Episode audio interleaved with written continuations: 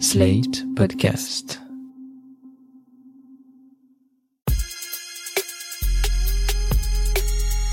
Salut chers auditeurs, salut chères auditrices, vous écoutez Sans Algo, le podcast qui vous en fait découvrir d'autres. Je suis Mathilde Mélin, journaliste pour Slate.fr. En juin 2023, j'ai écouté 196 podcasts pour une durée de 84 heures.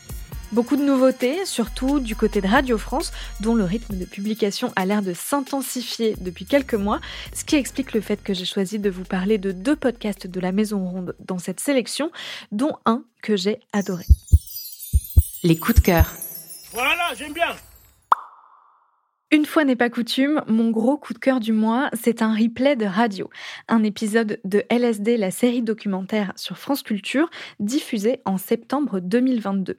La série s'appelle L'antiterrorisme français, la justice et la peur et elle est signée Adrien Chevrier. Elle parle de la façon dont l'État français traite les terroristes ou les personnes suspectées de terrorisme de façon tellement frappante qu'elle vient de gagner le prix de l'œuvre sonore de l'année à la SCAM.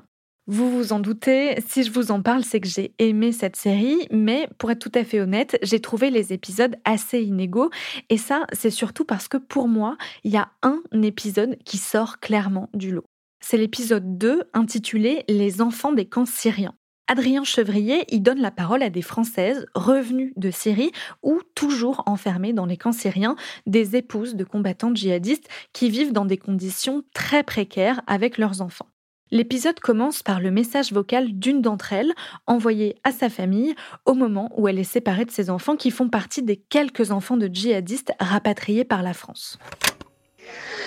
Coucou papa, c'est moi. Euh, Moi j'espère que tu vas bien. Merci pour tes messages, ça me touche beaucoup. Écoute, hier j'ai envoyé les enfants. Euh, Voilà, donc ils sont partis hier. Ça me déchire le cœur, je te jure. C'est des... Bon, c'est pour leur avenir, leur euh, éducation. Je trouve ça fou de faire ça. Je, je fais ça pour eux, mais je trouve ça un peu dégueulasse qu'on soit obligé de faire des trucs comme ça. Mais euh, bon, c'est de notre faute, j'ai déjà gâché leur vie, donc je veux pas continuer. Euh, sinon, il faudrait que tu contactes l'aide sociale à l'enfance, je pense. Voilà, essaye de faire ce que tu peux. Tiens-moi au courant si t'as des nouvelles. Voilà. Que je t'impose rien si tu veux juste aller les voir ou. Je sais qu'ils vont être placés en famille d'accueil déjà et euh, je t'impose pas de les prendre avec toi. Je sais pas ce que tu veux faire, tu fais comme tu peux, comme tu peux, comme tu veux. Voilà, papa. Bisous, je t'aime fort, je t'aime. Bisous. Dans la suite de l'épisode, Adrien Chevrier utilise des sons pris par la journaliste de France Info, Gaëlle Joly, une des rares françaises à avoir interrogé ces femmes et ces enfants livrés à eux-mêmes dans des camps très sommaires. C'est bouleversant de bout en bout, leur parole est respectée à chaque instant et sans exagérer, c'est sûrement l'un des moments radiophoniques les plus forts que j'ai jamais écoutés. Et ça m'étonne qu'à moitié parce qu'Adrien Chevrier laisse toute leur place à ces témoignages et que Gaëlle Joly signe souvent des reportages très saisissants.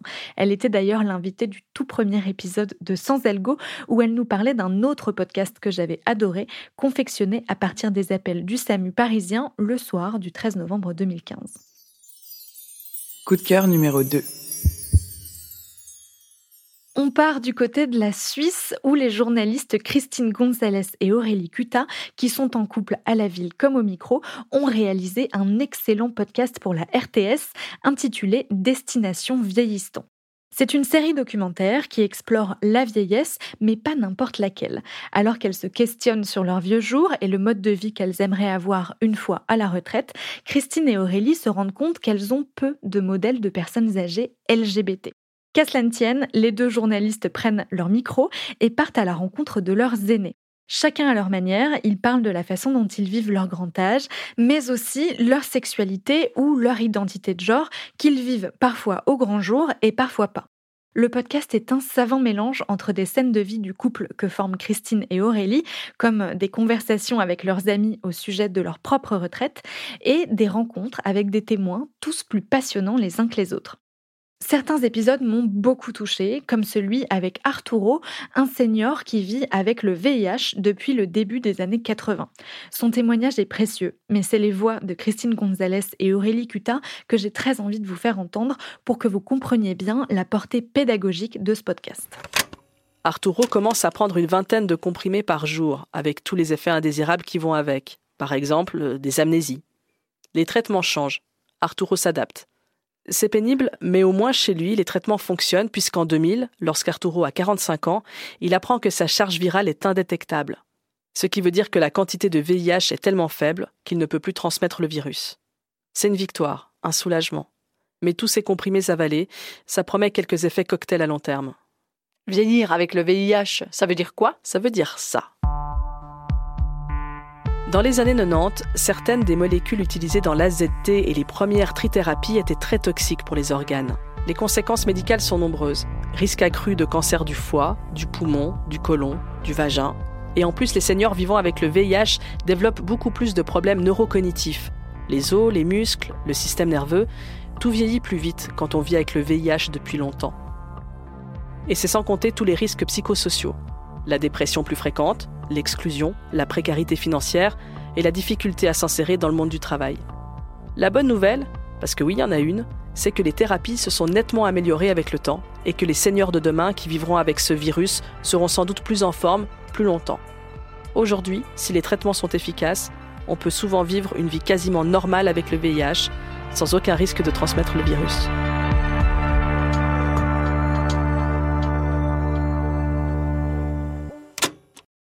Destination vieillissant, c'est à la fois une histoire des LGBT en Suisse et une formidable porte ouverte sur la vieillesse. Un podcast qui vous poussera forcément à réfléchir à ce que vous voulez ou pas pour vos vieux jours, peu importe que vous soyez LGBT ou non. Coup de cœur numéro 3. Pour son quatrième anniversaire, le podcast documentaire Postscriptum de Charlie Dupio et Alice Milo, dont je vous ai déjà parlé dans la reco 19 de Sans Algo, sort une série spéciale. Les deux journalistes retournent tendre le micro à des témoins qu'elles ont déjà interrogés pour savoir ce qui a changé dans leur vie depuis la diffusion de leur épisode. Elle commence avec Lorraine, qui témoignait dans le tout premier épisode de Postscriptum, diffusé en 2019, de la double greffe de cœur qu'elle avait reçue. Quatre ans plus tard, on retrouve Lorraine face à un nouveau problème médical. Elle est en train de perdre la vue à cause d'une surdose de cortisone. D'ici quelques mois, la trentenaire le sait, elle sera aveugle. Alors avant ça, elle décide de faire un tour du monde pour emmagasiner des souvenirs visuels. Elle raconte aussi comment elle anticipe son quotidien de femme aveugle.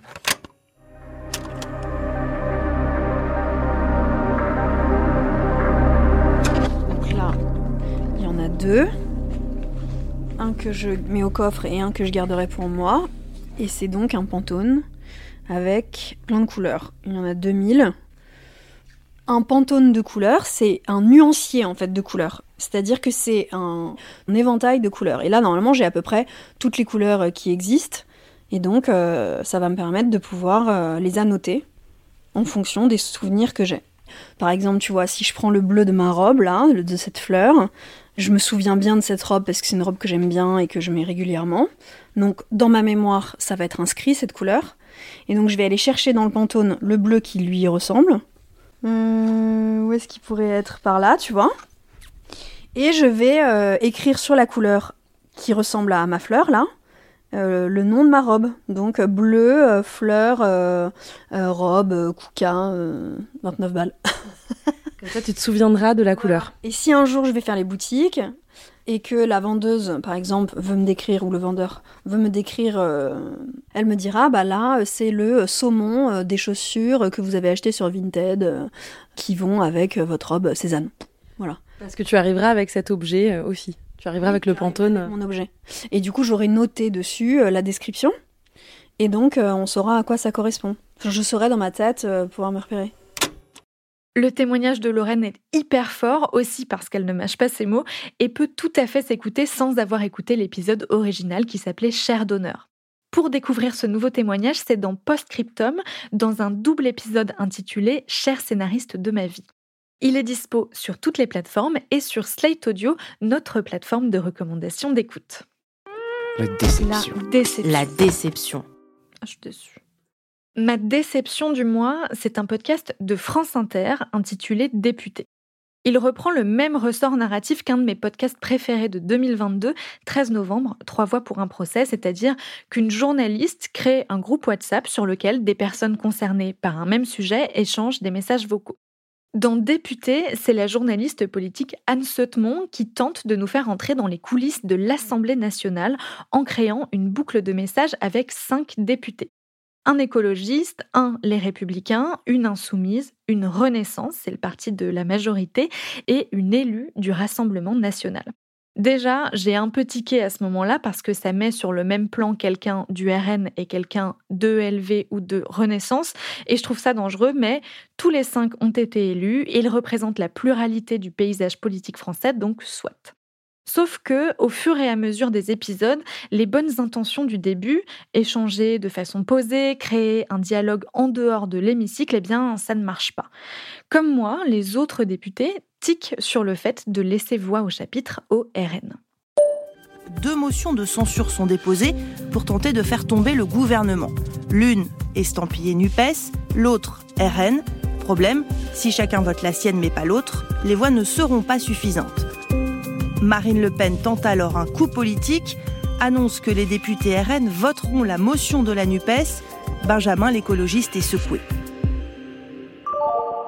C'est Benjamin. Euh, moi, j'ai euh, là beaucoup, beaucoup de d'amertume. Je suis assez déstabilisé parce que Le Pen a annoncé euh, faire une espèce de manœuvre cynique et, assez habile en réalité, il faut le dire, hein, en annonçant qu'elle voterait la motion de censure de la NUPES. Évidemment, nous, on ne votera pas celle du RN c'est pas simple euh, de se retrouver avec euh, le, le, FN, l'extrême droite, qui mêle ses voix euh, aux nôtres sur sur un vote important comme ça. Ça, ça interroge beaucoup. En tout cas, moi, ça m'a un peu voilà. Donc c'est une manœuvre grossière, mais on est on est peut-être un peu piégé et ça m'emmerde. Voilà.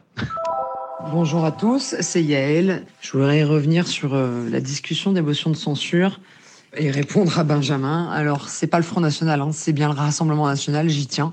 Et euh, il y a quand même un truc que je comprends pas. Pourquoi vous dites on n'est pas content que le Rassemblement National ait voté notre motion de censure? Dans ce cas-là, pourquoi l'avoir déposée? Parce que vous, doutez bien qu'à vous seul, elle ne pouvait pas passer. Donc, c'était quoi votre objectif? Vous vouliez pas que ça passe? Vous vouliez pas renverser le gouvernement? Parce que nous, c'était notre objectif. Je vous spoil la suite, la réforme des retraites arrive, le dialogue se tend dans l'hémicycle comme dans le groupe WhatsApp et les députés finissent par arrêter de se répondre. Le concept du podcast était chouette sur le papier, faire dialoguer des députés pour raconter la vie parlementaire de l'intérieur, mais le podcast capote rapidement et c'est pas surprenant. Je pense qu'on peut pas utiliser le dispositif des notes vocales dans tous les contextes et surtout pas avec des députés qui sont des communicants professionnels avec un agenda politique. Même sur WhatsApp, ils continuent à suivre la ligne de leur parti et comme ce sont des messages vocaux qu'ils font chacun dans leur coin, bah c'est difficile de contrebalancer leurs paroles. Je pense que sur le fond, ce podcast était intéressant, j'ai appris des choses d'ailleurs, mais je reste convaincue que c'est pas forcément la bonne forme pour raconter cette histoire-là. La preuve, la série ne fait que 7 épisodes contre 12 pour celle sur le procès du 13 novembre. C'est vraiment dommage. Les Actus Podcast. Plein de choses du côté de Spotify ce mois-ci, à commencer par le renvoi de 200 employés de la division podcast. Ça s'inscrit dans une nouvelle stratégie du groupe suédois. En gros, pendant 3-4 ans, Spotify a racheté des studios, des podcasts de stars, a créé des productions originales et a mis tout ce petit monde derrière un paywall pour générer des abonnements. Mais visiblement, l'objectif n'est pas atteint puisque la plateforme change son fusil d'épaule pour miser sur la monétisation, donc sur la pub, plutôt que sur les abonnements. Résultat, ce qu'il reste des studios américains Gimlet et Parcast ont été fusionnés, les programmes qui font le moins d'audience arrêtés et certains gros contrats rompus, comme celui qu'il y a le prince Harry et son épouse Meghan à la plateforme. Mais le meilleur exemple de ce revirement de stratégie express, c'est le podcast Everything Goes de l'influenceuse Emma Chamberlain. Il a été racheté par Spotify fin 2022, il est passé derrière le paywall début 2023 et là le podcast est à nouveau distribué sur toutes les plateformes. Sur la cover du podcast, à la place de exclusivité Spotify, on peut désormais lire une exclusivité vidéo de Spotify. Car si le podcast est distribué partout, la version filmée n'est dispo que sur Spotify. Pour l'instant, en France, aucun podcast exclusif n'a été sorti du paywall, mais ça ne serait pas étonnant que ça finisse par arriver.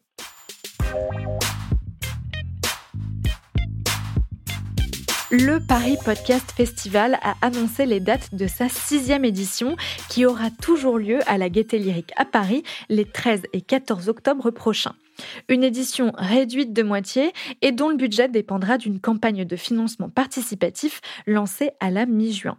Parce que certains partenaires sont contraints de réduire leur soutien, le PPF espère récolter 20 000 euros d'ici la fin du mois de juillet pour payer une partie des frais de production, mais aussi pour créer un tout nouveau prix, celui de la meilleure réalisation. Pour soutenir le festival, ça se passe sur KissKissBankBank et on vous met le lien dans la description de cet épisode. La suite des actus. Et on termine avec l'influenceuse Anna RVR qui réalise en solo son podcast Contre-soirée depuis plus d'un an, qui a annoncé un enregistrement en public et avec des invités à l'Olympia en octobre prochain. Elle a vendu les quelques 2000 places de la salle en quelques minutes à peine. Faut dire que grâce à un partenariat avec une marque qui sponsorise l'événement, le prix des places était assez accessible entre 17 et 37 euros. Sur les réseaux sociaux, Anna RVR a laissé entendre que les malheureux pourraient peut-être se consoler avec d'autres événements à venir. Merci d'avoir écouté cet épisode de Sans Algo. S'il vous a plu, partagez-le autour de vous et laissez-nous des étoiles et des commentaires sur votre plateforme d'écoute. Je vous donne rendez-vous la semaine prochaine pour ma toute dernière reco de la saison, mais pas de panique, pendant l'été, ce sont mes invités des derniers mois qui vont vous faire leurs recommandations d'écoute, elles aussi garanties 100% sans algo. Sans Algo est un podcast de Mathilde Mélin, produit et réalisé par Slate Podcast sous la direction de Christophe Caron. Merci à Nina Pareja pour la production éditoriale et à Victor Benamou pour le montage et la réalisation. Pour retrouver tous les épisodes de Sans Algo, rendez-vous sur Slate Audio ou sur votre application d'écoute préférée.